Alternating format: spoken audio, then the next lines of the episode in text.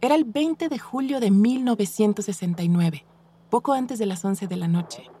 Joe Thompson estaba sentada en su sofá en Dover, Delaware, frente a un pequeño televisor en blanco y negro. Como otros cientos de millones de personas, Joe estaba esperando ver si, por primera vez en la historia, los humanos podrían caminar sobre la superficie de la Luna. Así, vio en directo el descenso del módulo de aterrizaje lunar, o Lunar Lander.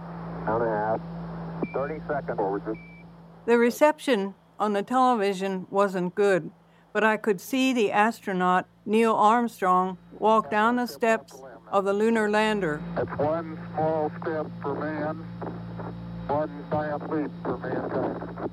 Then a second astronaut came down. It was amazing. It was the first time anyone walked on the moon. But I was also very worried. Joe no solo estaba preocupada por los astronautas en general, sino también por sus trajes, en específico por sus guantes, porque Joe había ayudado a coserlos. Era la primera vez que los guantes estaban en el espacio y nadie sabía si realmente protegerían a los astronautas. I spent three years working on those gloves. During that time, we tested the gloves meticulously. But on the moon, anything could happen. A rock could tear the suit, and then the astronaut might never make it back home. It was scary, and I was so nervous. Welcome. Bienvenidos y bienvenidas a Relatos en Inglés, un podcast de Duolingo. Soy Diana Gameros. En cada episodio podrás practicar inglés a tu propio ritmo, escuchando historias reales y fascinantes contadas por las personas que las vivieron. Los protagonistas hablan en un inglés sencillo y fácil de entender para quienes están aprendiendo el idioma. En cada capítulo, yo te acompañaré para asegurarme de que entiendas todo. Hoy tenemos a dos protagonistas que desempeñaron papeles inesperados en la misión Apolo 11, la primera que llevó humanos a la Luna. Durante la mayor parte de los 60, Joe no pensó ni en la Luna ni en los astronautas. En realidad, por aquel entonces no pensaba en nada de lo que sucedía en el resto del mundo. Acababa de ser mamá y al terminar su jornada de trabajo como costurera volvía corriendo a casa para cuidar a su hija. In the spring of 1960, President John F. Kennedy announced that U.S. astronauts were going to go to the moon in less than 10 years. We choose to go to the moon in this decade and do the other things. The goal was to get there before the Russians, who also wanted to get to the moon before anyone else. But I wasn't really paying attention to the news at that time, and I had no idea that they were making the astronaut suits right here in Dover. Y Joe podría haber seguido sin prestar atención, si una amiga no le hubiera pedido un favor. La amiga quería que Joe la acompañara a pedir trabajo en el International Latex Company. Esa empresa estaba contratando mujeres para coser o sew trajes de astronauta que se usarían en la misión Apolo 11. A Joe le gustó la idea y juntas se fueron a la fábrica. We went into a big building that looked like a factory. My friend told the manager that she wanted a job, and he said that she had to take a sewing test. Then the manager looked at me and asked, Are you here for a job too? I said, No, I already have one. He told me that they really needed more workers and said I should take the sewing test too. So I did. We each sat at a sewing machine and then he gave us instructions. El examen fue duro.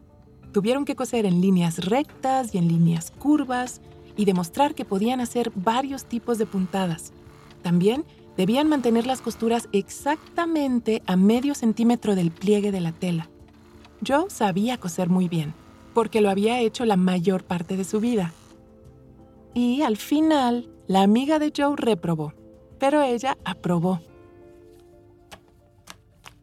The manager said, Tell your other boss that you're quitting.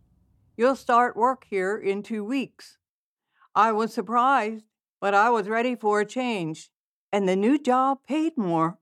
So I told my boss at the dress company that I was leaving, and then I started my new job.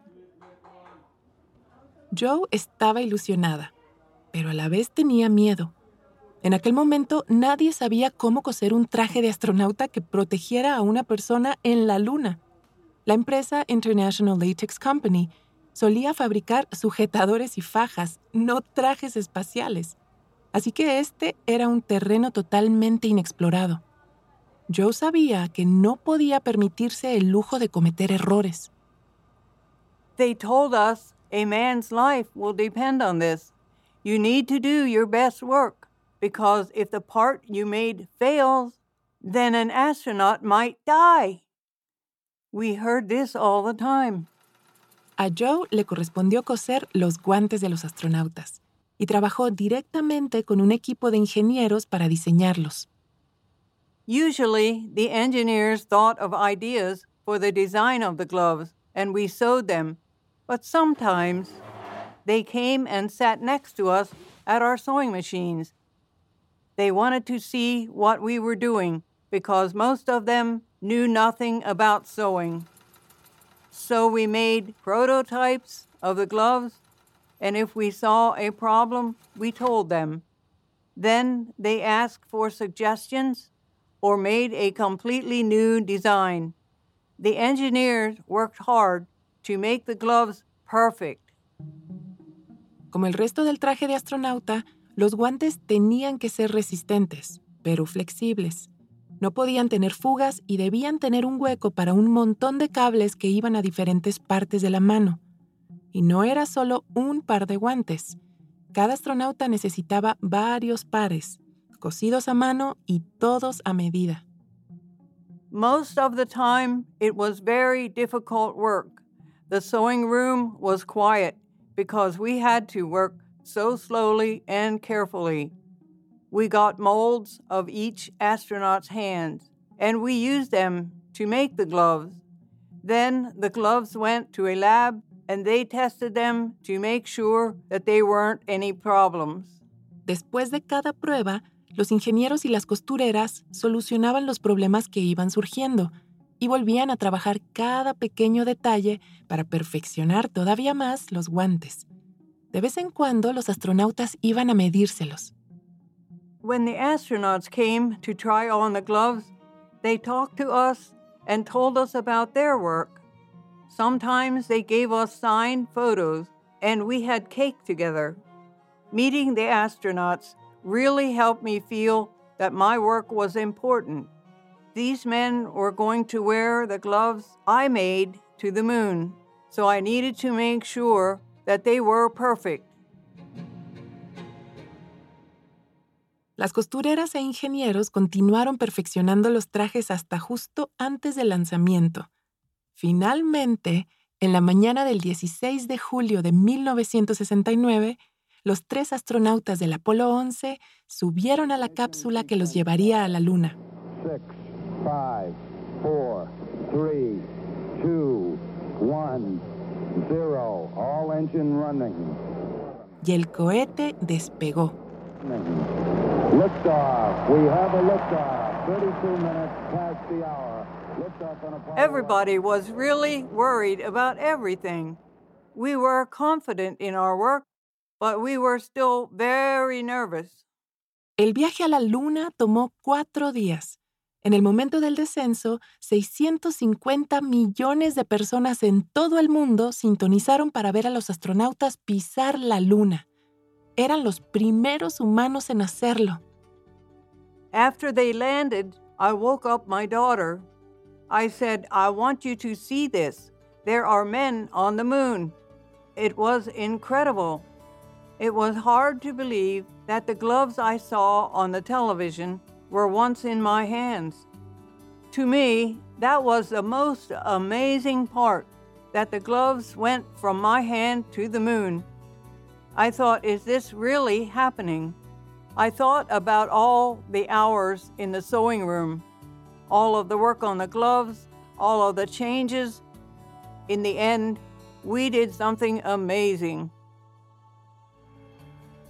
Esa noche, Joe durmió aliviada. La parte del viaje que más le preocupaba había sido un éxito. Los guantes habían cumplido su función. Al día siguiente, los astronautas despegaron de la Luna y regresaron a la Tierra. Era un milagro o miracle. The moon landing was an engineering miracle. It was a big success for the nation. I had one small job, but I feel proud of what I did. I was able to help make history.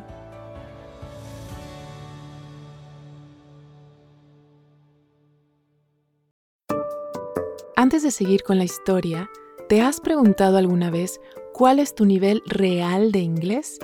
Friend. Home. Bring in. Cheer up. El Duolingo English Test es una forma cómoda, rápida y barata de saberlo. El examen lo puedes hacer online cuando te venga mejor desde tu casa, sin tener que desplazarte a ningún sitio. Y lo mejor, ya lo aceptan miles de universidades de todo el mundo.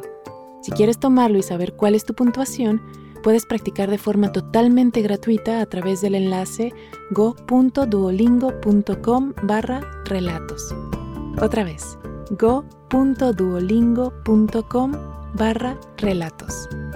Ahora volvamos a nuestro episodio de hoy.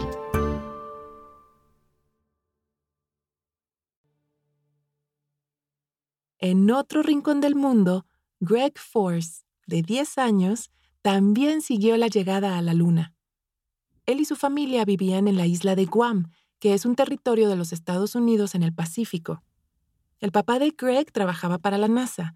Estaba a cargo de una estación en Guam que transmitía las comunicaciones desde los astronautas en el espacio a Control Central, o Mission Control. De vez en cuando, el papá de Greg le dejaba venir a escuchar esas comunicaciones. It was so fascinating to know that Mission Control was talking to people who were in space. My dad had a speaker in his office, so I often sat there and listened to the astronauts talking to Mission Control. Most of it was a little bit boring, but if you listened in the morning, you could hear the music Mission Control played to wake up the astronauts. At that time, I really wanted to become an astronaut. El día de la llegada a la Luna, Greg estaba con su mamá yendo a hacer la compra. Desde el estacionamiento, encendieron la radio del auto mientras la nave espacial, que habían bautizado como el Águila o The Eagle, descendía sobre la Luna. The astronauts were very calm and direct when they talked to Mission Control. There was no emotion in their voices. I didn't really understand what was happening until they said, Houston, uh, the Eagle has landed. The eagle has landed. Then we knew they were on the moon. It was just so cool. It was crazy to look up at the moon and know that people were there. And I thought to myself, if I become an astronaut, then I'll be able to go there too. Pero Greg no tenía idea entonces de que solo tres días después se vería involucrado en la misión Apolo 11 de una manera que nunca hubiera imaginado. Three days later, the astronauts were traveling back to Earth and getting ready to land in the ocean. It was kind of a boring part of the mission because everyone was just waiting. Then, late in the evening, while I was watching TV with my mom and my brothers, we got a phone call. It was my dad calling from the station. El papá de Greg les informó que había un problema con la antena parabólica de la estación que captaba las comunicaciones del espacio. Una de las partes que permitían que la antena girara se había roto, lo que impedía la comunicación con los astronautas durante el regreso a la Tierra. Mission Control needed to talk to the astronauts when they were re entering the Earth's atmosphere to make sure they didn't have any problems. And the station on Guam was the only one in the world that could communicate with them in those final moments. But the antenna at the station couldn't move, and it would take a week to fix it. Unfortunately, they didn't have that much time. Los astronautas regresaban a la Tierra al día siguiente, así que al papá de Greg se le ocurrió una idea. Pensó, si pudiera untar grasa alrededor de la parte rota para ayudar a evitar que la antena se atasque, entonces podría funcionar por más tiempo. Pero había un problema. La única forma de acceder a la parte rota era a través de un pequeño orificio de 6 centímetros. No one at the station could fit their arm in that hole. So my dad thought, well, I've got four sons. My little brothers were still too young to understand what to do, and my older brother's arm was too big. But my arm was small enough to fit. So half an hour later, someone came to my house to take me to the station. Al coche que llevaba a Greg le tomó media hora llegar a la estación, que estaba en la jungla, en un lugar muy remoto. Era un lugar oscuro y silencioso. La antena estaba sobre una plataforma elevada donde había varias personas. I didn't completely understand what was happening, but it was exciting. This was the first time my dad ever asked me for help, and it was late at night so I knew it must be something important. As soon as we arrived at the station, I got out of the car and someone said, Your dad is up there. So we climbed up a big ladder to the antenna. My dad was very calm and professional. NASA workers like him never seemed stressed because they prepared for difficult situations. My dad had a problem, and he was going to fix it. La parte rota era lo que se llama un cojinete, una bola de metal que permitía a la antena girar. El papá de Greg le mostró uno de repuesto para que entendiera cómo era. Luego le explicó su tarea. Greg debía tomar un puñado de grasa o grease, meter la mano en el orificio y untar la grasa alrededor del rodamiento. My dad gave me a bunch of grease. It was messy. So, of course, I thought it was really cool. I took the grease and put my hand into the hole, which was a little bit bigger than my arm. I repeated this process two or three times until my dad thought there was enough grease. Then he said, Okay, you need to go back home. I had school the next day, so I went home. Esa noche, Greg en realidad no supo si su misión había tenido éxito o no. Al acabar, se fue directo a dormir. Pero más tarde se enteró de que gracias a su delgado brazo, la antena había funcionado, al menos durante el resto de la misión. The astronauts got back to Earth the next day. After they landed in the ocean, they got on a ship, and I remember seeing pictures of them waving from the windows. Ocho días después de salir de la Tierra, los astronautas estaban de regreso. Y gracias a una antena en la isla de Guam, pudieron comunicarse con el centro de control durante todo el trayecto. La misión a la Luna había sido un éxito enorme. Pero para sorpresa de Greg, los astronautas no fueron los únicos que aparecieron en las noticias. A couple of days later, we started getting phone calls. We got a call from a relative in Europe. They heard about the 10 year old boy who helped save the Apollo mission. My aunt, who lived in Denver, in the state of Colorado, called and said, Greg was on the news. We were really surprised because after the astronauts landed successfully, we didn't think much about that night at the station. I just did what my dad asked me to do. Greg creía que la prensa estaba exagerando su historia, pero no fue la prensa la única que reconoció su papel en el Apolo 11. Unas semanas más tarde, Neil Armstrong, uno de los dos astronautas en pisar la Luna, visitó la estación en Guam como parte de una gira mundial y le dio las gracias en persona a Greg. There were a lot of kids waiting at the station to meet Neil Armstrong. I brought a newspaper article about me fixing the antenna. And when I met Neil Armstrong, I shook his hand. Then I asked him if he could sign the article. He wrote, Thanks for your help, Greg. And I felt special. Neil Armstrong met a lot of kids that day but I was the only one who helped him come back to Earth.